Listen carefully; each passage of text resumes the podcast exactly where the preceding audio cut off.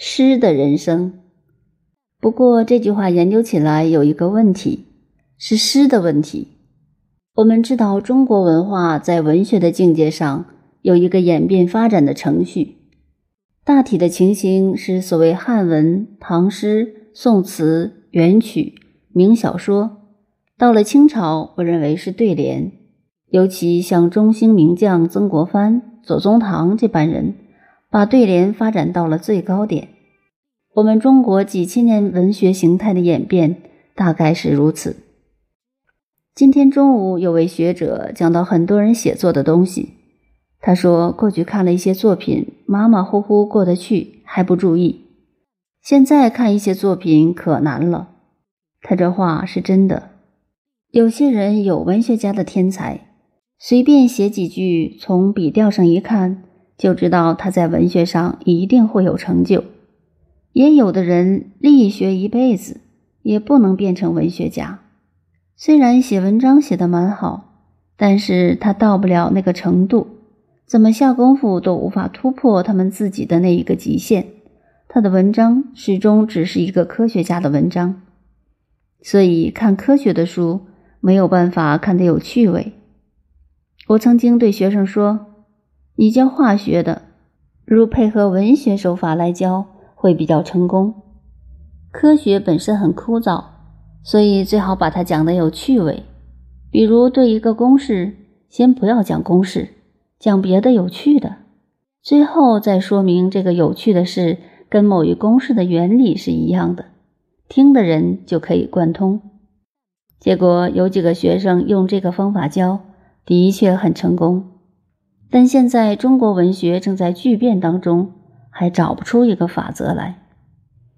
至于诗，过去我们读书，没有人不是在小学就开始学诗的，每一个人都会作诗。不过，是不是一个诗人是另一个问题。有人问，为什么我们对诗的教育这样重视？这是个大问题。下面第二篇为政里就有一个要点。说明这个道理。一般人通常认为，作诗就是无病呻吟，变成诗匠。从前也有人打趣这种诗，所谓“关门闭户掩柴扉”，关门就是闭户，闭户也是关门，掩柴扉还是关门。平仄很对，韵脚也对，但是把它凑拢来，一点道理都没有。这就是无病呻吟。这样的文学实在有问题，都变成关门闭户掩柴扉了。过去还有一个笑话，在几十年前，有一种所谓厕所文学，在江南一带，像茶馆等公共场所的墙上，乱七八糟的字句写的很多，这些字句无以明指，有人就称它为厕所文学。有人看了这些文字，实在看不下去了，也写了一首诗。这首诗也代表了中国文化中文学的末流。原句是：“从来未识诗人面，今识诗人丈八长。不是诗人长丈八，如何放屁在高墙？”这是当时批评厕所文学的滑稽之作。像这类衰败的情形。我们现在看来很平常，但当时却很严重。所以当年国父不得不提倡革命。那时文学文化的问题是非常严重，那些无病呻吟的诗，衰败的东西太多了。像这一类含义的笑话实在太多。所以后来五四运动的时候要打倒旧文化，固然打错了，可是这个错误的实在。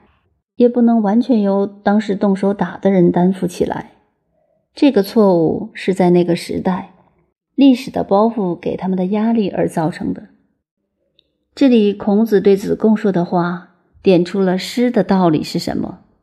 作诗学诗的人，并不光是想当一个诗人，否则当诗人就要被骂如何放屁在高墙。